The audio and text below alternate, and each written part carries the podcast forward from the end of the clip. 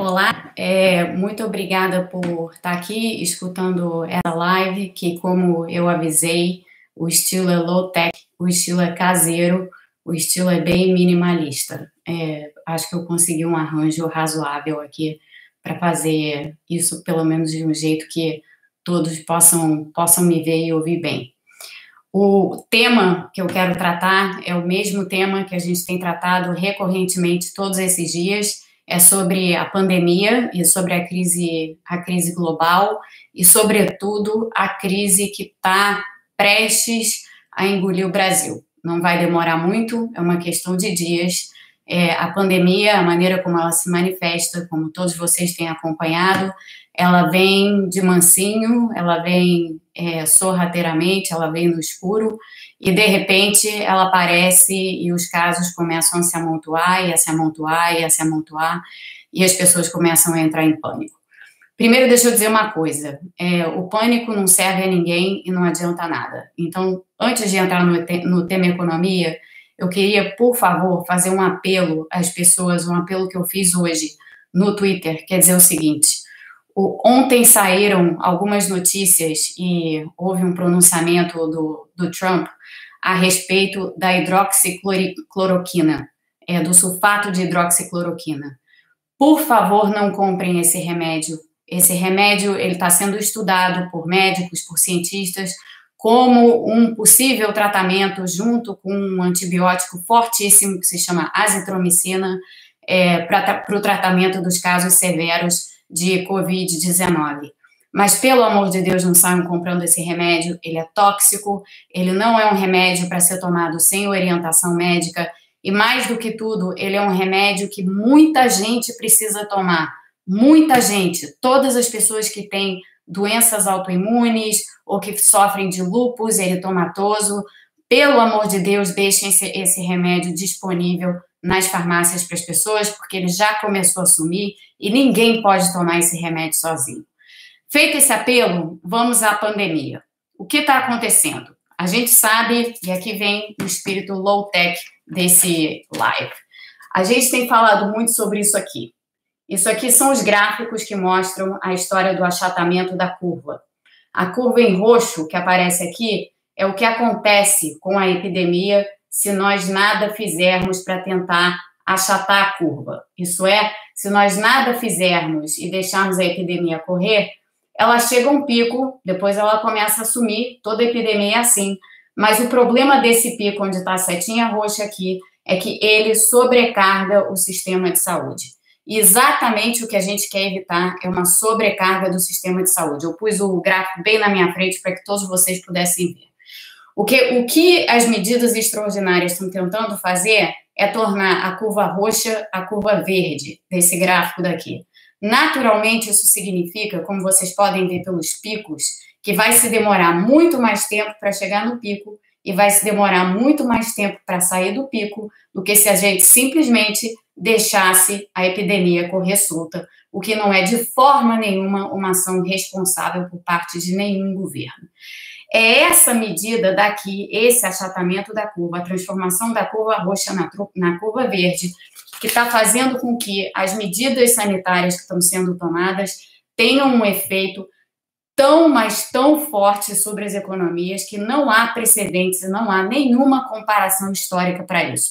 Eu tenho falado disso há semanas. É, algumas pessoas acharam que essa mensagem era excessivamente alarmista, que essa mensagem destoava do senso comum e, portanto, é, eu estava exagerando, é, essa mensagem era exagerada.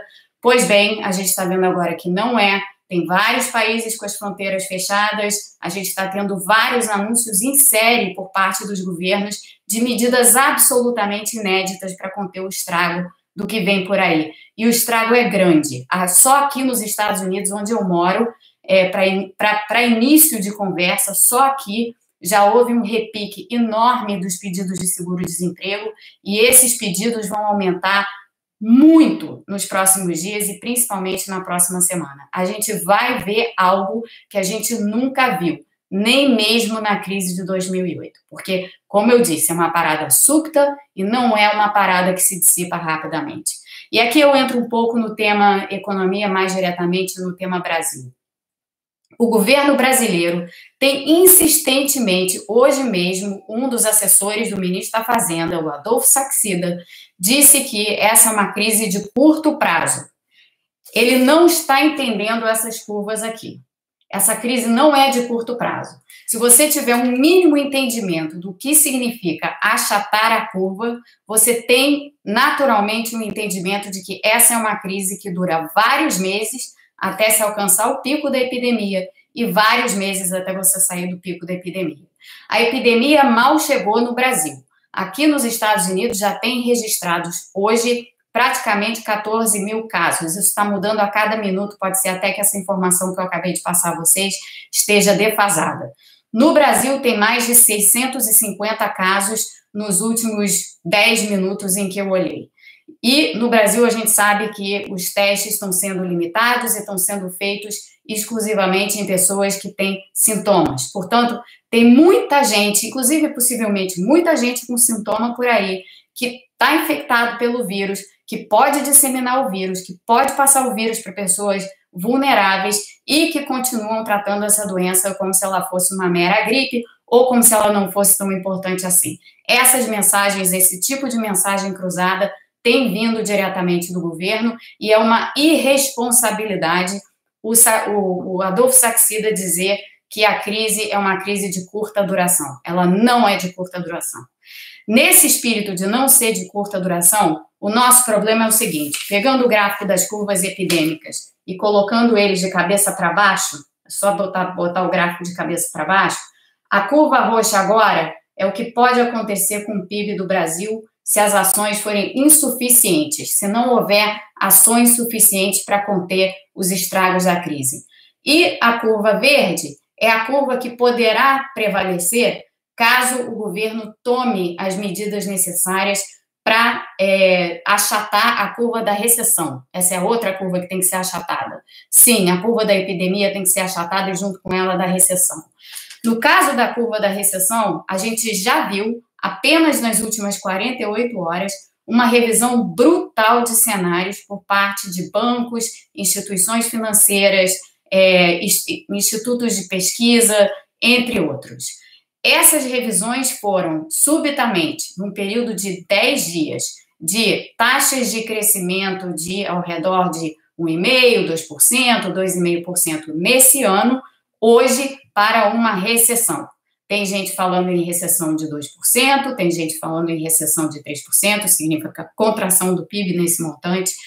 Eu tenho falado em uma recessão de pelo menos uns 6%, dada a gravidade da crise e dado o quadro que se apresenta de autoridades que estão praticamente inertes frente à gravidade dessa situação. Uma ressalva: é importante reconhecer que há 10 dias, um pouco mais de 10 dias, o Paulo Guedes insistia nas reformas de médio prazo como a solução. A gente hoje sabe que houve uma mudança radical de pensamento por parte do ministro e ainda bem que isso aconteceu. Aconteceu no meio de muita luta e de muita gente falando ao mesmo tempo e de muita gente insistindo, mas o fato dele ter mudado de ideia é uma grande coisa nas circunstâncias em que a gente está. Reformas, sim, não agora. Elas não são a solução para o que a gente tem agora. Para o que a gente tem agora, a gente precisa enfrentar essa crise olhando quem vai ser mais diretamente afetado por essa crise. Essa crise é uma crise sanitária, é uma crise de saúde. Então, é evidente que a primeira coisa que tem que ser feita aqui é uma destinação vultosa de recursos para o SUS. O Ministério da, da, da Economia está falando de ainda de números muito modestos para o que o SUS vai precisar. No cálculo que eu apresentei, no artigo que eu publiquei no Estadão, nessa semana, no último dia é, 18 de, de, de março, foi, foi, um cálculo em que eu é, estimei uma necessidade de mais ou menos 50 bilhões de reais para o SUS. Pode ser que precise mais, dada a epidemia como ela se manifesta. É um vírus imprevisível, é um vírus que afeta sim idosos, sim pessoas com condições de saúde pré-existentes, mas afeta também pessoas jovens. Aqui nos Estados Unidos, um terço dos casos hospitalizados são pessoas na faixa etária entre 20 e 44 anos. Pelo amor de Deus, não percam isso de vista. Essa é uma doença séria e, como eu disse, imprevisível. Ela tem diversas manifestações, manifestações clínicas. Pode parecer um caso leve, um caso resfriado para alguns, mas para uma outra pessoa pode acabar numa, numa síndrome respiratória que requer ventilação mecânica. Portanto, não é brincadeira o que a gente está falando aqui, e a gente sabe que o SUS não tem os recursos disponíveis hoje, inclusive porque vários foram cortados em anos recentes para lidar com algo dessa magnitude. Então, o que precisa fazer para o SUS é muito e envolve contratação de pessoal, envolve contratação de médicos, de enfermeiros, de cuidadores, envolve é, compras de equipamentos, principalmente de equipamentos sofisticados, equipamentos que possam dar é, o tipo de suporte que os pacientes vão necessitar quando eles começarem a aparecer aos borbotões nas portas dos hospitais. Isso vai acontecer no Brasil, isso está acontecendo em toda parte. Portanto, não dá para exagerar a gravidade disso e o quanto de recurso que tem que ser destinado ao SUS nesse momento. Uma outra parcela é, da, extremamente importante, uma outra parte extremamente importante é a parcela da população em situação de vulnerabilidade e, e por vulnerabilidade, entendam, são mais ou menos dois terços da população brasileira. É muita gente. É muita gente que vive em condição precária, é muita gente que não tem renda, é muita gente que é informal, é muita gente que trabalha é, em funções que provavelmente serão paralisadas uma vez que o governo brasileiro e os diferentes estados comecem a tomar as medidas drásticas que a gente está vendo ao redor do mundo. Então, essas pessoas têm que ser atendidas. O governo fez um primeiro movimento em relação ao Bolsa Família e algum movimento em relação às pessoas que estão em situação de vulnerabilidade, mas que não recebem Bolsa Família. Vamos entender do que se trata aqui. O que o governo anunciou para o Bolsa Família é muito pouco, não dá conta do recado. O governo precisa, no mínimo, de alargar imensamente o programa Bolsa Família para que ele possa abranger muito mais gente do que ele abrange hoje, inclusive porque o governo havia cortado o Bolsa Família anteriormente, em termos de abrangência, e o governo precisa também dar, no mínimo, um aumento do benefício de 50% por um período prolongado. A gente não está falando aqui de três, quatro meses, como disse o governo. Lembrem da curva epidêmica e da maneira como você a achata. Você precisa aumentar é, o, o, dar o aumento para o benefício e estendê-lo por pelo menos 12 meses. Aqui nos Estados Unidos, o, o cenário com que se trabalha para pensar as medidas econômicas é um cenário de duração de 12 a 18 meses até alguma normalização da economia. É assim que a gente tá, tem que estar tá pensando no Brasil também. Outro ponto fundamental: o governo anunciou é, uma renda básica eu que alguns de nós economistas e sociólogos, Marcelo Medeiros foi uma pessoa que trouxe esse termo à tona, eu tinha trazido outro termo, mas eles basicamente significam a mesma coisa. Uma renda básica emergencial é, tem que ser instituída. O, o governo falou num valor de 200 reais para todas essas pessoas que não são assistidas hoje pelo programa Bolsa Família. 200 reais é pouco.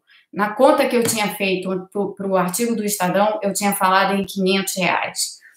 Somando os 500 reais com, com os 50 bilhões de reais para o SUS, com mais é, uns 30 bilhões para ajuda setorial imediata para que as empresas não saiam demitindo no setor de serviços, que vai ser o setor que vai ser mais afetado, para que a gente não veja um desemprego em massa, que pode provocar um caos social no país. Então, para evitar que isso aconteça, pelo menos 30 bilhões destinados a esses setores, porque sim, nós estamos correndo o risco de, de ter uma convulsão social, como a gente poucas vezes viu nesse país, talvez nunca tenha visto, caso o governo não tome as medidas cabíveis. Em relação ao montante do benefício que deveria ser dado às pessoas em, em situação de vulnerabilidade sem o Bolsa Família, eu pensei primeiramente em 500 reais e hoje eu fiz uma conta só para ver quanto dava. Se, se a gente fizesse, ao invés de 500 reais, se a gente desse uma renda básica emergencial de mil reais para cada uma dessas pessoas que constam do cadastro único como é, pessoas que não recebem Bolsa Família e que têm situação precária. São esses tais desses 36 milhões de pessoas, é muita gente, a gente sabe exatamente quem elas são, porque elas estão cadastradas e elas estão registradas. Se a gente fizer essa conta com os mil reais, que tem um valor muito próximo do que é o salário mínimo hoje, a gente tem, somado tudo que eu falei aqui, somado o aumento do Bolsa Família, com o que precisa para o SUS, com a ajuda setorial, com mais mil reais por mês durante 12 meses para os 36 milhões de desassistidos, a gente está falando aqui num valor equivalente a 7 pontos percentuais do PIB. Oh, é enorme, o país vai quebrar, meu Deus do céu, de onde vai tirar o dinheiro? Vai tirar o dinheiro emitindo dívida. Vai emitir dívida no valor de 7% do PIB. Ah, mas esse é um montante que o país não consegue aguentar? Essa é uma situação de guerra. Eu não sou a primeira pessoa a falar isso. A Angela Merkel disse isso na Alemanha outro dia, o presidente Macron da França disse a mesma coisa outro dia. Se a gente for comparar os valores que foram gastos em situação de guerra pelos países envolvidos na guerra, a gente estava falando ali de emissões de dívida de mais de dois dígitos em pontos percentuais. Portanto, 7% do PIB para conter o que pode ser um estado de calamidade total que leve muita gente a morrer, que não morreria em outras circunstâncias, não é nada. A gente está falando de uma situação de vida ou morte aqui. Não é uma situação qualquer, não é um cenário de normalidade, não se trata de gastança desenfreada e nem de dizer que isso é uma heterodoxia maluca, como muita gente tem dito. Não, isso se trata de uma questão humanitária, é uma questão de vida ou morte para muita gente, como eu, te, como eu tenho insistido e como eu vou continuar a insistir. Críticos estão por aí aos montes, mas também tem consensos sendo formados. Eu prefiro é, me atrelar e me associar aos consensos do que estão sendo formados do que aos críticos. Acho que os críticos, infelizmente, ainda não entenderam a gravidade da situação, ou se entenderam, estão fingindo não entender e eles não importam. O que importa, na realidade, é que há um consenso se formando no Brasil em torno da urgência, em torno do que é preciso fazer, e esse consenso fundamental, ele precisa ganhar mais vozes, ele precisa ganhar mais suporte, porque tem que haver pressão da sociedade em cima desse governo para que esse governo faça o que é preciso fazer. Não é possível ter um assessor do Paulo Guedes dizendo que o cenário é de uma recessão curta ou é um cenário nem de recessão, porque o, o, o número com o qual eles estão trabalhando é de estagnação para o ano. Isso é de uma irresponsabilidade tremenda. Então, precisa haver essa pressão e precisa haver essa pressão em cima das pessoas. Por fim, eu quero fazer um comentário final a respeito das reservas internacionais, porque muita gente me perguntou sobre isso. Não é o momento de utilizar reservas internacionais. A gente ainda pode vir a ter que fazer isso em circunstâncias excepcionais, porque a gente não sabe o que vem dessa crise. Paradas súbitas, elas não vêm sem consequência. Elas têm consequências sobre desemprego, elas têm consequências sobre uma porção de coisas que a gente falou aqui, mas elas também têm consequências que podem levar a uma quebradeira de empresas, a uma quebradeira de bancos, a uma crise financeira muito grave e que só exacerba e multiplica uma situação já inicial muito, muito complicada. Então, alguma munição a gente tem que guardar. E hoje, essa munição para nós são as nossas reservas internacionais. Então, o que eu defendo é aumenta a dívida, porque esse é o momento de aumentar a dívida. Outros momentos históricos nossos, que não foram momentos de aumentar a dívida, nós acabamos fazendo isso e fomos para um caminho errado. Não é disso que a gente está falando agora. A gente está falando agora de um momento absolutamente excepcional. Muito obrigada por ter escutado, muito obrigada por ter estado aqui comigo durante essa live. Eu pretendo continuar a fazer mais é, dessas, dessa, dessas lives, elas serão todas low-tech, se eu precisar usar mais disso daqui com Pilot, que foi como eu desenhei esse gráfico, assim será. O principal não é esse, o principal é passar o recado. E volto a dizer e volto a insistir, não comprem sulfato de hidroxi, hidroxicloroquina. Por favor, não comprem esse remédio. Deixem esse remédio para quem precisa. Muito, muito obrigada. Até a próxima.